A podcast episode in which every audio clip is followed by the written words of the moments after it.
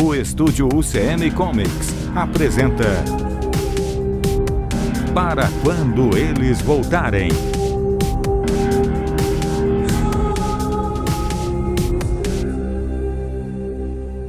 Episódio 4 O Futuro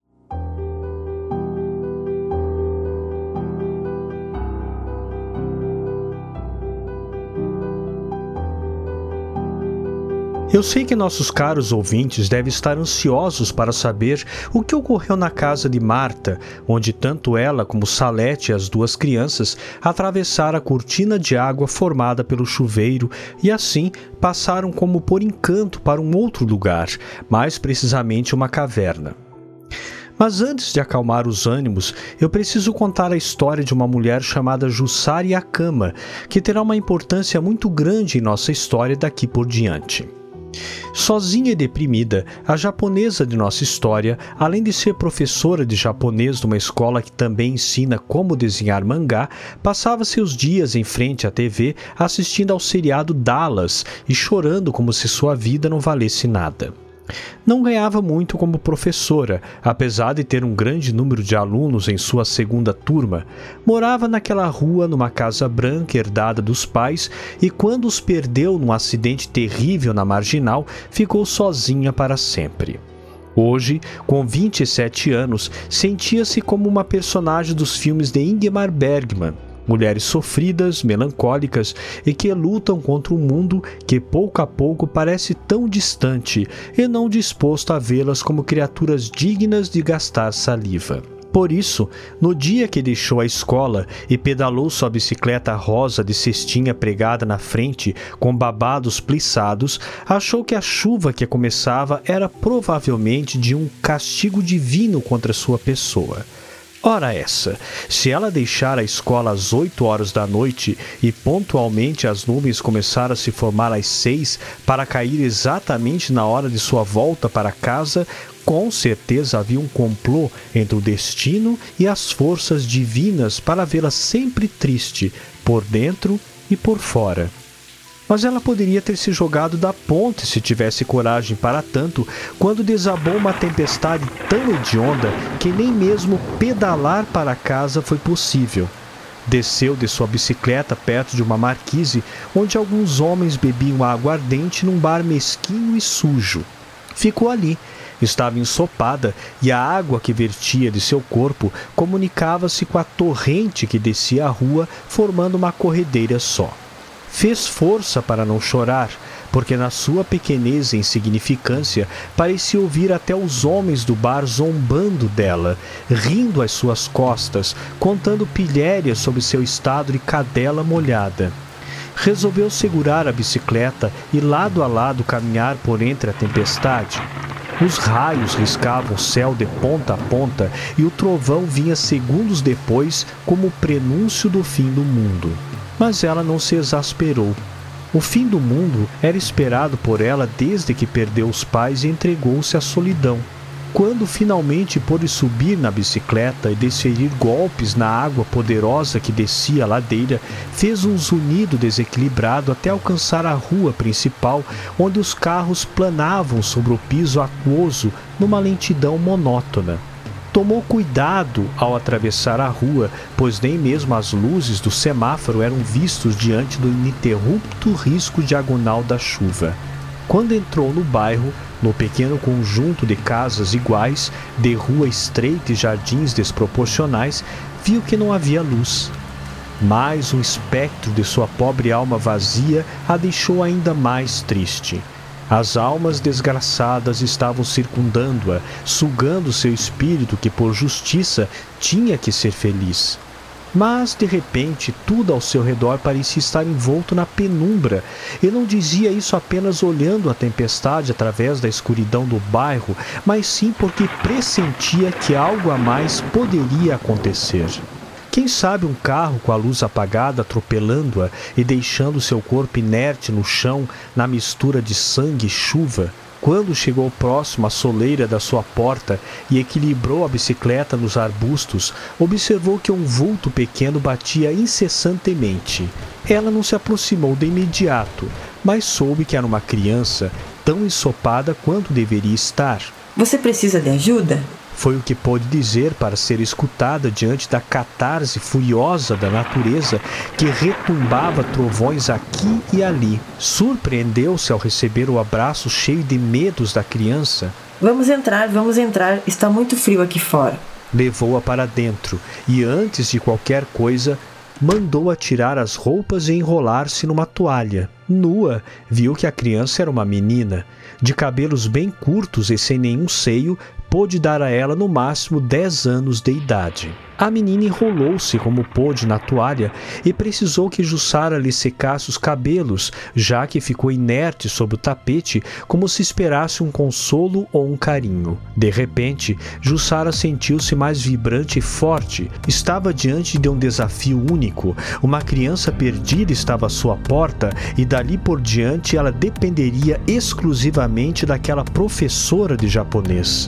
Sabia que no dia seguinte deveria procurar um meio de devolver a criança aos seus pais, mas por enquanto se sentia viva novamente, pronta para lutar pela menina com unhas e dentes, pois ela a havia escolhido e deveria ser o seu destino ajudá-la. Vestiu-a e alimentou-a, mas nos dois dias que se passaram, admitiu para si mesma que se deteve na hora de devolver a criança. Apesar de falar pouco e diante de suas diversas perguntas, a única resposta ter sido eu vim do futuro, Jussara imaginava que ter mais um pouquinho a criança aos seus cuidados poderia fazê-la um pouco mais feliz. As luzes da casa pareciam brilhar com mais intensidade novamente, mas foi na segunda-feira que ouviu tiros vindos de sua vizinha Salete, mulher escandalosa que morava na casa ao seu lado. Logo depois, viu pela janela que dois homens vestidos de preto dos pés à cabeça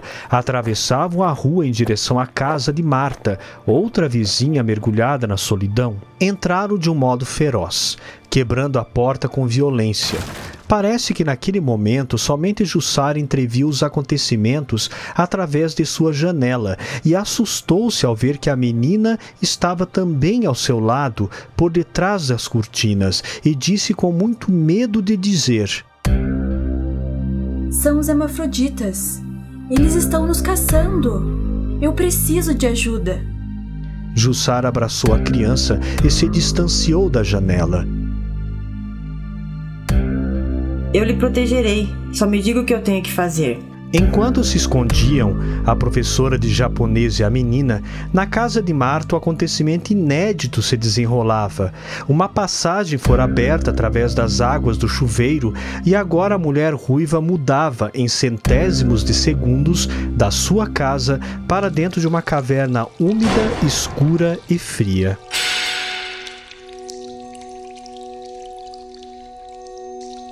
Salete não parava de murmurar que para tudo aquilo estar acontecendo, no mínimo eles tinham morrido. Não sabia nada sobre os segredos da morte, por isso aquela sensação de estafa, medo, umidade, sudorese, odor acre, dormência e a passagem através das águas do chuveiro poderia ser a morte. Marta, por outro lado, tinha a mente mais criativa e solícita a devaneios e acreditou estar num futuro próximo e que aqueles garotos que as conduziam poderiam ser alguma espécie de pequenas criaturas com poderes especiais. No escuro crescente, onde os olhos não se adaptavam a nada e o único som eram das gotas que pingavam das pedras, o menino chamado Zemo e a garota chamada Roma novamente se deram as mãos e mais uma vez pequenos estalos começaram a se anunciar através do corpo diminuto deles. Seus olhos fulgurantes mostraram o caminho e até mesmo quando abriam a boca, seus palatos brilhavam como dois fogos fatos. Assim, as mulheres foram conduzidas. Eram câmaras e mais câmaras de pedras vulcânicas que pareciam lisas como as costas de um lagarto e orvalhadas como as costas de um sapo. Enquanto caminhavam, os estalos das crianças eram ouvidos à distância. Suas sombras ora cresciam nas paredes íngremes, ora trespassavam pelas pequenas rochas como serpentes. Marta precisou os olhos para não se perder se precisasse voltar sozinha, mas era muito difícil, além de parecer estar descendo, tentar marcar as pedras por onde passava era quase marcar o lugar de um carro no estacionamento de um shopping através de outro carro que estivesse ao lado. As pedras pareciam mudar através das sombras projetadas para as fagulhas dos lampejos. De repente, chegaram num lago subterrâneo de águas tão cristalinas que por alguns poucos segundos passaria por um espelho. Os lampejos foram cessados e as crianças separaram as mãos, pois do fundo do lago uma luz cor de âmbar refletia toda a extensão especular. Era algo deslumbrante de se ver, quase um sonho.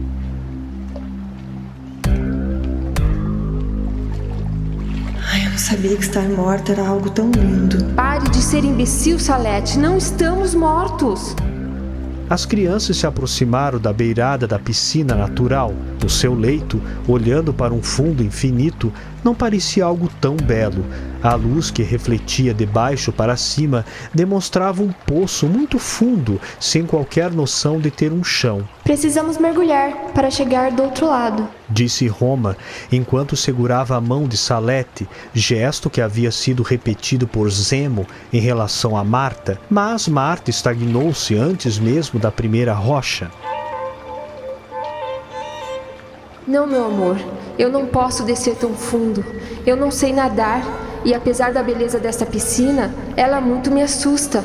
Precisamos mergulhar para chegar do outro lado. Não há com que se preocupar. Há criaturas no fundo desse poço que nos protegerão, e só esta passagem nos levará ao centro da Terra.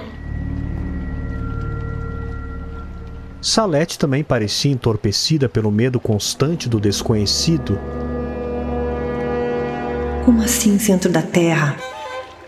Sabia que o buraco da minhoca nos aproxima de outra passagem que nos leva direto ao futuro, direto ao centro do planeta, onde vocês poderão conhecer a verdadeira realidade das coisas. E mergulharam, num supetão só. Como num surto repentino, a água cristalina os rodearam e a luz cor de âmbar os coloriram de uma forma quase angelical. Salete tampou o nariz antes de saltar, Marta protegeu os ouvidos, que eram os sentidos mais afetados quando a água os entupia, foram apenas caindo deslizando para o fundo que parecia infinito. De repente, quando o fôlego pareceu lhes faltar, tudo o que estava embaixo agora lhes pareceu estar em cima. A água, tão serena e lívida, passou pelos seus corpos e subiu, indo alojar-se nas paredes das cavernas lá em cima. Quando Marta e Salete sentiram os pés em rochas firmes e olharam para cima para tentar entender o que tinha acontecido, viram lá no topo da caverna, no meio de paredes íngremes, a piscina cristalina acima de suas cabeças, com a mesma luz cor de âmbar, a brilhar no seu fundo infinito. Nunca tinha visto um rio de ponta cabeça. Admirou-se Salete e a pequena Roma sorriu.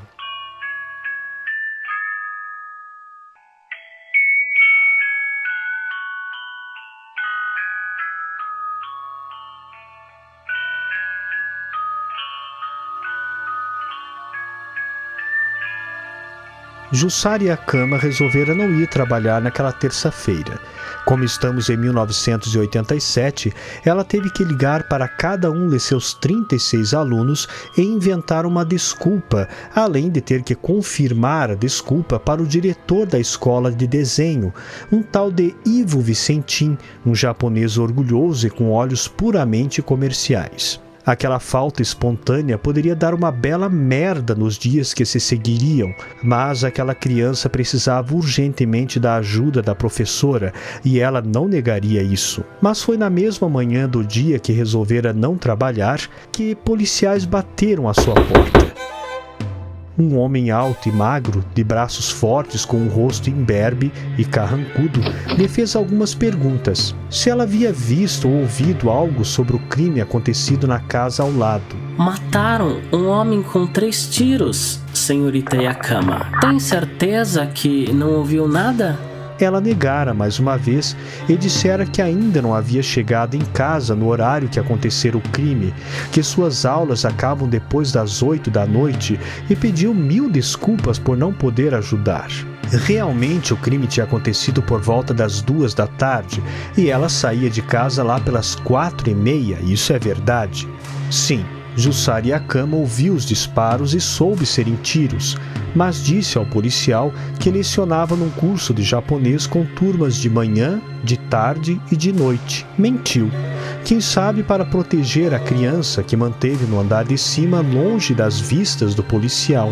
Só mais uma pergunta, senhorita Yakama. Por acaso conhece a vizinha do outro lado da rua? Senhora Marta Tadesco? Dissera ao policial, quase fechando a porta, que ela era uma mulher muito reclusa, que depois da morte do marido se tornou uma solitária depressiva e que pouco fazia questão de conhecer os outros vizinhos. Apesar do rosto carrancudo, o policial arregalou os olhos diante da sinceridade da testemunha e resolveu se despedir e partir. Carros de polícia ainda ficaram parados em frente à casa de Marta e Salete, refletindo suas luzes rubras pelos vidros das janelas. Um carro do Instituto Médico Legal chegou gritando e logo que o corpo de Rui Medeiros foi ensacado, o carro partiu no mesmo escândalo que chegou. Ambas as casas foram lacradas com fitas pretas e amarelas e logo não havia mais carros de polícia ou sinais de um homicídio.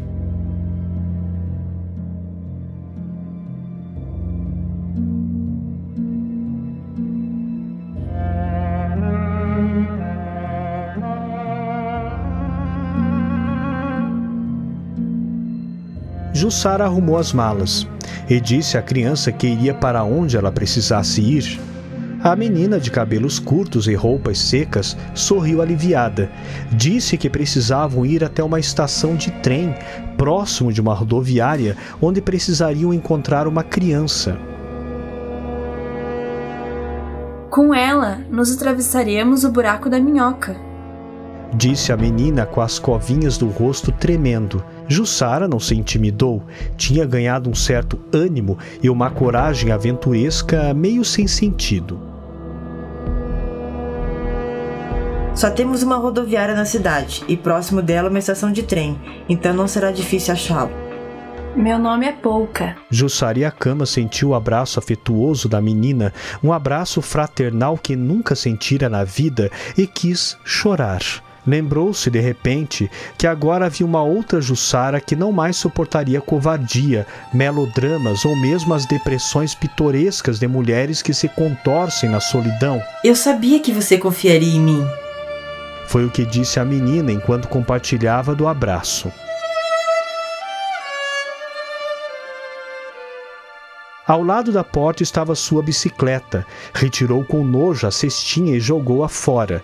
Colocou a pequena mala, onde estava apenas roupas mais quentes e algumas comidinhas, amarradas no cano próximo ao guidão. Encapou o banco do passageiro com uma lona confortável e ali pediu que Pouca subisse. Ela só começou a pedalar depois que contornou os arbustos e olhou firme para os dois lados da rua. O sol se escondia lentamente por detrás dos prédios, bem longe daquela vizinhança, contornando as nuvens que se tornavam violetas. A bicicleta partiu para o centro da cidade, devagar e sempre. Jussara Yakama sabia dirigi-la como ninguém e tinha adquirido uma incrível força nas pernas. Chegaria um pouco depois de escurecer. Quando a bicicleta desapareceu no final do quarteirão, um carro acionou a partida e começou a rodar lentamente. Em seu interior, dois homens se escondiam diante da escuridão do veículo, com suas vestes sombrias, como a noite que não demoraria em cair.